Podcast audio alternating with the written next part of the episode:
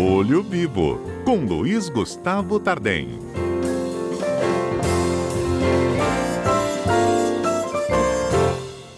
Bom dia, Gustavo. Bom dia, Fernanda. Bom dia para os ouvintes da Rádio CBN.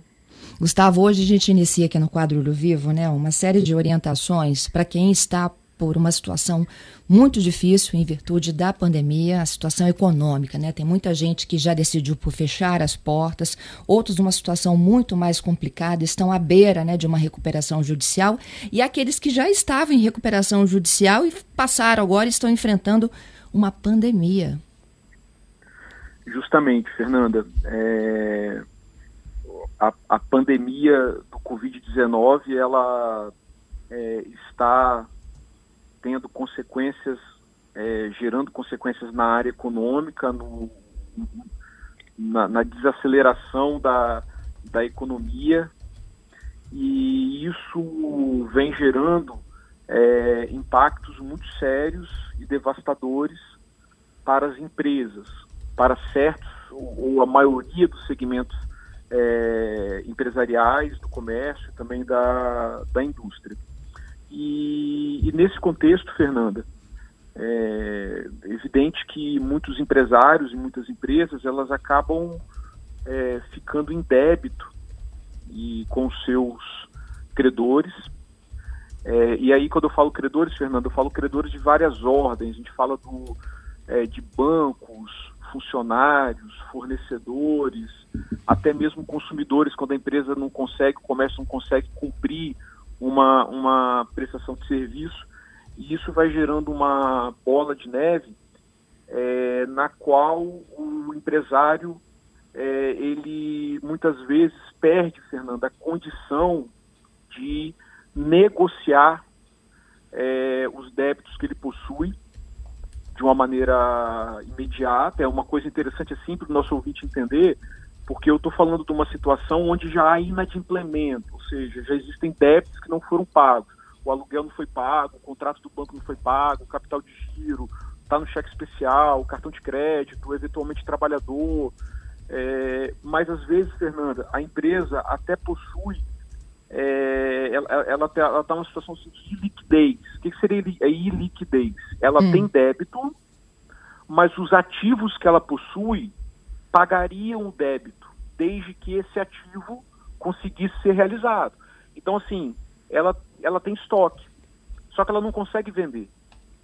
Então, existem muitas empresas aí, por exemplo, do setor de vestuário, que estão com estoque cheio, tem estoque, só que ela não consegue é, é, realizar a venda do estoque para poder pagar o seu, é, o seu passivo. Então, assim, às vezes o ativo da empresa é até superior ao que ela tem de débito mas ela não consegue se reajustar em razão do, do problema desse esfriamento do, do mercado. E com isso, é, por mais que os bancos e, e, e tenham alguma tolerância, alguma carência, as, as cobranças começam a chegar e a empresa, então, é, pode ser alvo de ações judiciais, e mesmo tendo um negócio que funcione. E para isso, Fernando, nesse tipo de situação, é, desde 2005, a Lei 11.101, ela trouxe para o nosso ordenamento jurídico, até com sucesso, a lei que prevê recuperação judicial.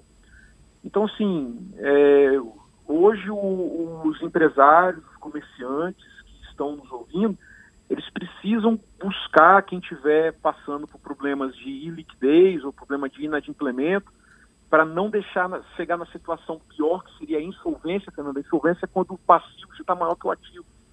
E assim, ele não precisa deixar a situação da sua empresa é, ir de murro abaixo, vou falar assim de uma maneira bem coloquial, ele não precisa chegar numa situação extrema para ele pedir em juízo é, uma, uma recuperação judicial. Gustavo? é, os fundamentos, os fundamentos. Repete a sua como... frase anterior, Gustavo, que falhou um pouquinho. Os fundamentos. Então, quais seriam, o que, que seria um fundamento? O que, o que, que é a crise econômica? Olha que interessante, Fernando.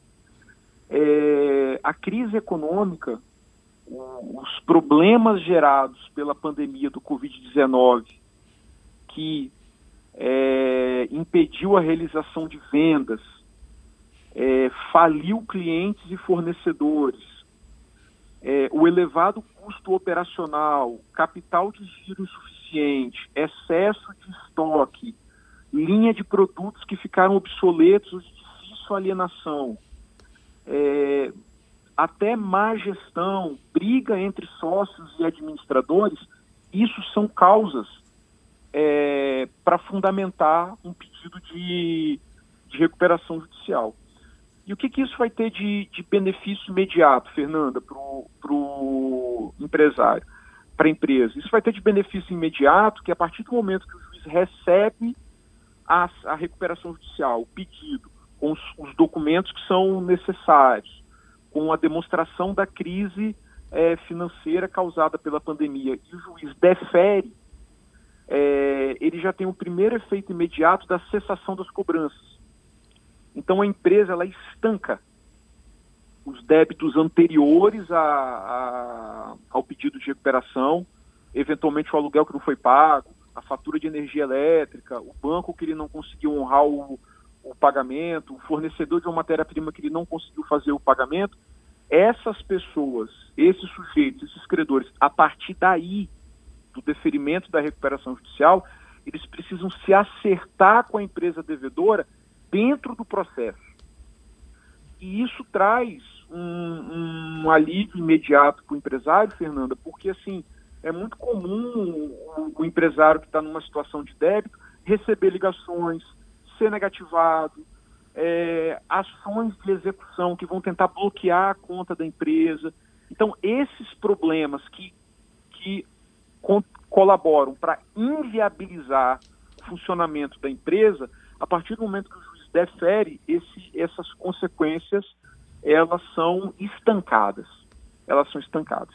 Agora, como nós estamos começando aqui no Olho Vivo, nessa semana, um quadro é, para é, a gente, assim, debater... Orientar nossos ouvintes, né? Orientar sobre quais são os mecanismos para a defesa do devedor, de quem está na posição de, de devedor, é, a gente fica aqui com o primeiro, o primeiro ponto, que é o seguinte: primeiro ponto, a recuperação judicial é um processo regulamentado em lei, na Lei 11.101 de 2005, já é propagada, existem, ela atende desde microempresa, empresa de pequeno porte ou grandes empresas, até com capital aberto na Bolsa de Valores, ela é um mecanismo operacionalizado, utilizado e o empresário, Fernanda, ele não precisa chegar num ponto de insolvência.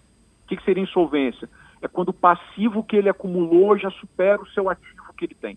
Às vezes ele tem ativo, ele tem estoque, ele tem, é, é, é, enfim, bens que são maiores do que a sua dívida, mas ele não consegue fazer com que esse estoque que ele tem, os bens que ele tem, a estrutura empresarial que ele tem, gere riqueza para pagar o débito. Então ele não precisa, ele não precisa falar, mas eu tenho mais patrimônio do que dívida. Eu posso pedir recuperação judicial mesmo assim? Deve. A recuperação judicial é justamente para evitar que a empresa chegue na situação da insolvência, que aí dificulta mais ainda o, a arrumação dela durante o processo de, de recuperação. E eu volto a falar, e Gustavo, o que, que serve como fundamento para eu pedir uma recuperação judicial? O que seria a crise econômica financeira? A crise econômica financeira, como eu falei, falência de clientes. Os clientes não compram mais, ou de fornecedores importantes é, da empresa que não tem mais matéria-prima para fornecer é, surgimento de concorrentes, eventualmente, elevado custos operacionais, capital de giro insuficiente, excesso de estoque, linha de produção obsoleta e, enfim, e fatores internos da empresa, Fernanda, e externos, como a crise do, do coronavírus.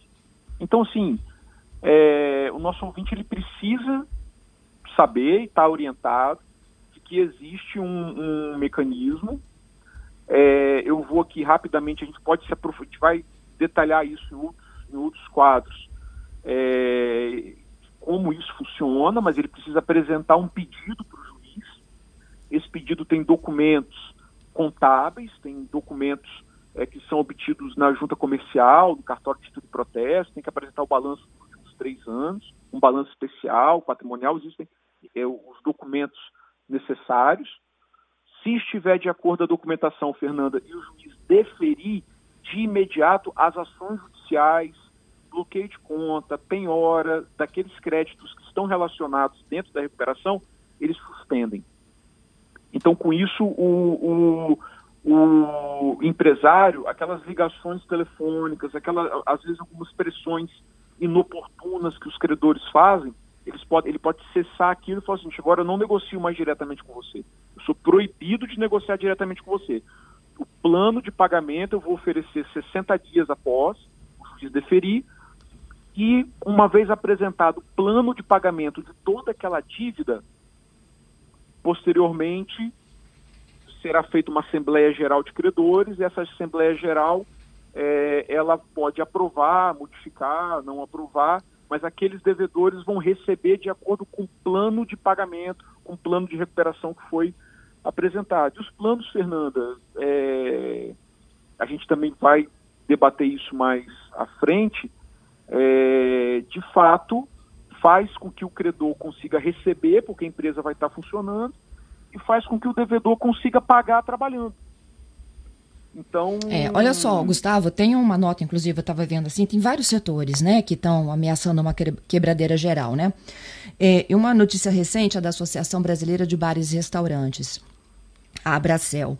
E ela diz o seguinte: se o setor de bares e restaurantes pode vir a enfrentar uma nova onda de quebradeira, já agora em junho, se não houver um apoio emergencial do governo federal. O que eles pedem né, é a a renovação ou a postergação das medidas que foram anunciadas, entre elas a redução de jornada, suspensão de contratos, né, prorrogação de, de vencimentos. Imagina um setor como esse, né, que no, no, no, Brasil inteiro passa por restrições sérias de funcionamento. Então, o judiciário não dá conta de tanta gente que pode quebrar. O, isso, isso é, tam, é também é um problema. É, um, é uma outra questão para debater.